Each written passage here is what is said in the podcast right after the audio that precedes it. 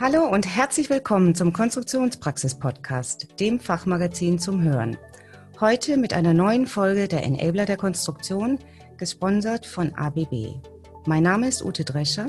Ich bin Chefredakteurin der Konstruktionspraxis und spreche heute mit Tobias Schmidt, Produktmanager bei ABB, über die smarten Sensoren von ABB. Hallo, Herr Schmidt. Hallo, Frau Drescher. Herr Schmidt, schön, dass Sie sich die Zeit genommen haben. ABB bietet seit einiger Zeit smarte Sensoren an, äh, als einfachen Einstieg in die Digitalisierung des elektrischen Antriebsstrangs. Warum ausgerechnet Sensoren? Sensoren sind ja sozusagen in, in, in alle Mode gekommen. Also wir leben ja eigentlich würde man behaupten. Es vergeht kein Tag, wo wir nicht irgendwie mit Sensoren zu tun haben, im privaten, aber mittlerweile auch im technischen, industriellen Sinne. Und das, was wir, glaube ich, in der ich würde mal behaupten, im Privatbereich kennengelernt haben. Wir tragen ja so ein Teil namens Smartphone durch die Gegend. Das ist smart, weil es ja schon zig Sensoren drin hat. Das ist so ein bisschen die, die technologische Vorhut gewesen ähm, diese Skalierbarkeit von diesen günstigen vielen Sensoren, das sickert einfach in die Industrie rein und das ist mittlerweile in der Antriebstechnik angekommen. Und Sie setzen sie auch gezielt ein, um den elektrischen Antriebsstrang zu digitalisieren. Warum den Antriebsstrang? Beim Antriebsstrang muss man wissen, ähm, es, äh, die Welt läuft ja sozusagen, sie, sie dreht sich. Ähm, weil wir äh, zig Millionen von elektrischen Antriebssträngen im Laufen haben, die in irgendwelchen anonymen Häuschen der Wasserversorgung oder in der Industrie, im Lüftungs- oder Produktionsbereich laufen. Das sind riesen Energiefresser. Ähm, sie drehen sich, sie verschleißen, ähm, halten also auch mal den Betrieb auf, wenn da was ausfällt. Und das ist eben so eine Art neuralgischer Punkt in der Industrie, ähm, wo wir mit solchen intelligenten Sensoren besonders gut ansetzen können, sei es Ausfälle zu verhindern oder eben auch vielleicht Energie einzusparen. Die Sensoren sammeln also Daten während des Betriebs, während der Antrieb läuft und geben diese Daten weiter. Genau, genau. Also die Idee ist, wenn wir immer von dem Smart-Sensor sprechen, ähm, dass es letzten Endes nicht nur der Sensor ist, sondern der hängt gleich ein ganzes ähm, Auswertesystem mit dran. Ähm, das ist auch etwas, was in der heutigen Zeit wichtig ist. Das ist nämlich cloud-basiert. Die Sensoren sind sozusagen die, die Mähdrescher der Daten und im Hintergrund sitzt dann da so eine Art Landwirt, ne, der, die, der auf die Daten schaut und ähm, das im Sinne einer besseren Instandhaltung oder, oder Energieeinsparung oder wie auch immer auswerten kann und Maßnahmen daraus treffen kann. Und das Ganze extrem günstig und äh, insbesondere auch sehr skalierbar. Das ist so die Idee des Ganzen. Und die Sensoren selbst sind einfach ganz eifrige, fleißige Sammler von Daten. Wer profitiert denn in allererster Linie vom Einsatz dieser Sensoren? Der Maschinenbetreiber natürlich, nehme ich an.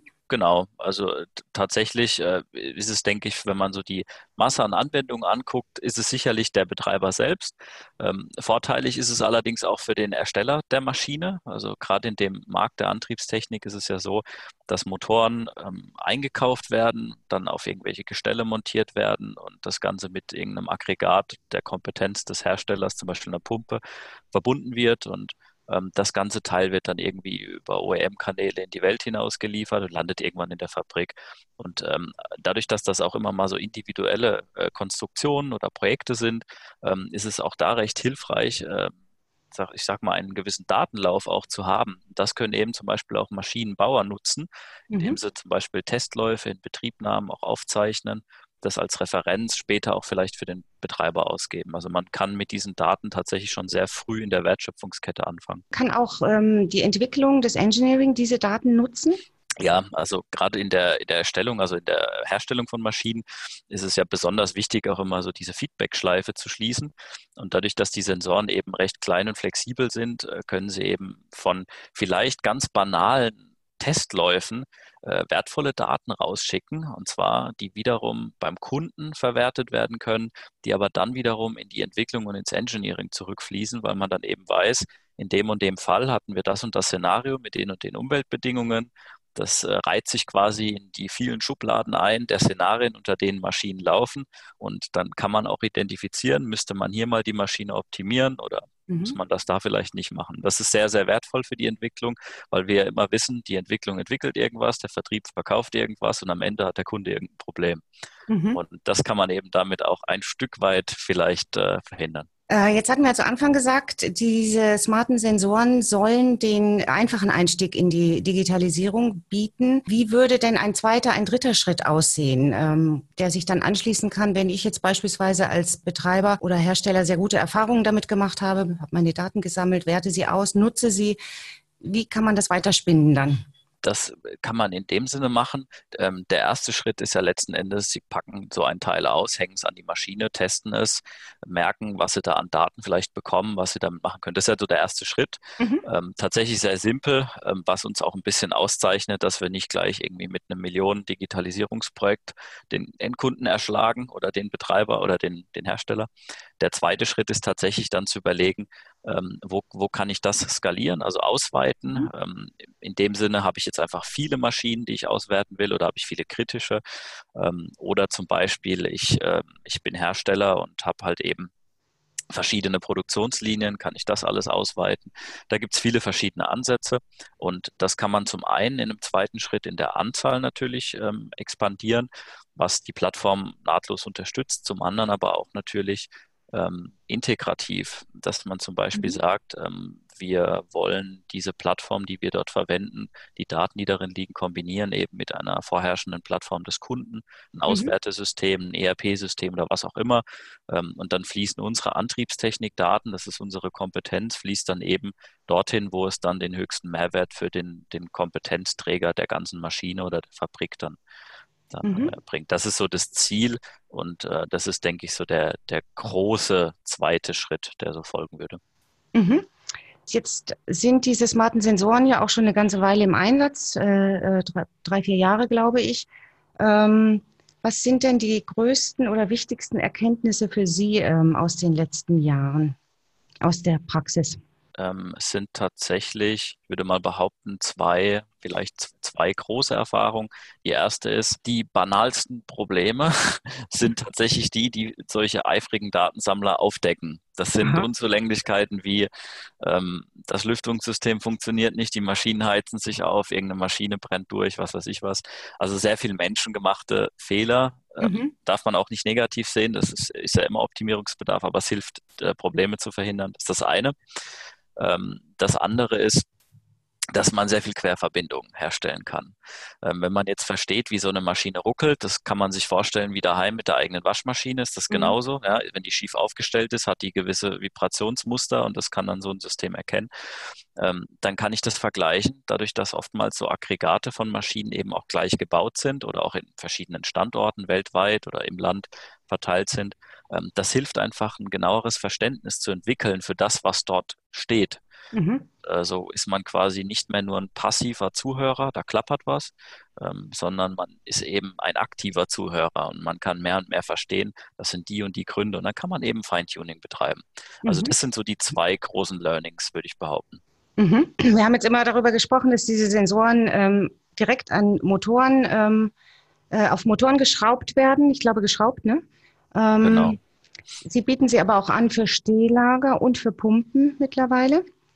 Ähm, wie wird sich, wird es da weitere Entwicklungen geben in, den, in der nächsten Zeit? Wir haben tatsächlich verschiedene Stoßrichtungen gehabt. Anfangs, mhm. dadurch, dass wir Motorenhersteller sind, ist natürlich ein Sensor entstanden für den Elektromotor.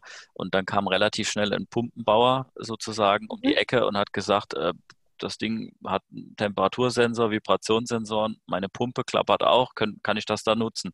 dann haben Softwareentwickler das eben ein bisschen abgeändert und dann ist daraus ein Smart-Sensor für Pumpen entstanden und in ähnlicher Weise auch für Stehlager, weil man dann mhm. gemerkt hat, auch dort gibt es eben ein paar Schwierigkeiten, die man mit, mit, dieser, mit diesem Konzept auch erschlagen könnte. Und ähm, diese, diese drei Sensoren tatsächlich, haben allerdings jetzt nicht dazu geführt, dass wir jetzt anfangen, Sensorhersteller zu werden und okay. demnächst 28 Sensortypen auf den Markt bringen, sondern dass wir ähm, eher so eine Art Einheitssensor entwickeln, mhm. den wir jetzt neuerdings rausgebracht haben, der zum Beispiel Motor und Pumpe zusammenfasst und künftig mhm. auch weitere rotierende Maschinen. Das heißt, man kann dann schon einstellen, ist es ein Motor, ist es eine Pumpe oder ist es einfach, weiß ich nicht, der Dieselmotor. Dann schalte ich eben die Algorithmen zum, zum Elektromotor ab und das, der Sensor fasst halt dann einfache Vibrations- und Temperaturdaten auf. Also so wird das immer mehr universell einsetzbarer, dieser eine mhm. Smart-Sensor. Was glauben Sie denn, wie weit ist denn die Industrie insgesamt bei der Digitalisierung, wenn man jetzt konkret an den Antriebsstrang denkt? Wo stehen wir da heute und wie, wie lange wird es dauern, bis das sich wirklich ausgebreitet hat, ausgedehnt hat? Das ist tatsächlich eine sehr gute Frage.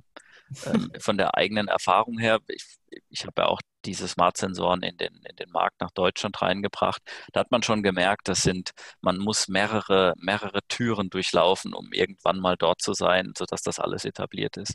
Und ich hätte mal salopp gesagt, das Spielzeug ist jetzt zwei, drei Jahre lang im Markt. Mhm. Und die Leute gewöhnen sich dran. Es werden Schwellen abgebaut zu Cloud. Was ist das? Die Daten sind mhm. nicht bei mir. Ähm, es werden aber auch Schwellen abgebaut, wie es muss halt mit Internet funktionieren oder zum mhm. Beispiel ähm, das ist halt etwas, was mit einem proprietären System eines äh, Herstellers halt äh, zugange kommt, aber dafür so günstig ist, dass ich es trotzdem nutzen will. D diese, diese Erkenntnisse, die sind da, die mhm. festigen sich ziemlich. Das liegt auch daran, dass immer mehr, bei, aus unserer Sicht immer mehr Wettbewerber auch mit genau gleichen oder ähnlichen Konzepten kommen. Mhm.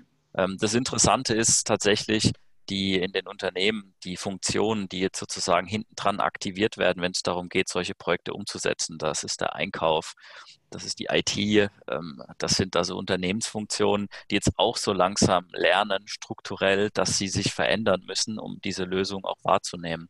Und ähm, so hat man immer mal wieder so kleine Innovationshämmer bei Kunden mhm. oder auch selbst, die aber nach und nach durch das Vorherrschen dieser Technologien, weil am Frontend sozusagen die, die Nutzungsnachfrage da ist, ähm, dass das immer weiter abgebaut wird. Also ich schätze, dass das innerhalb von fünf Jahren sich auch radikal gewandelt hat. Ja, das ist ja eigentlich sogar gar kein so langer Zeitraum, wenn man die Größe des ganzen Projektes jetzt untertrieben betrachtet. Das ist im, im digitalen Zeitalter fast schon äh, ja, ein Zeitalter, fünf Jahre. Ja, kommt drauf an, aus welcher Perspektive man das betrachtet.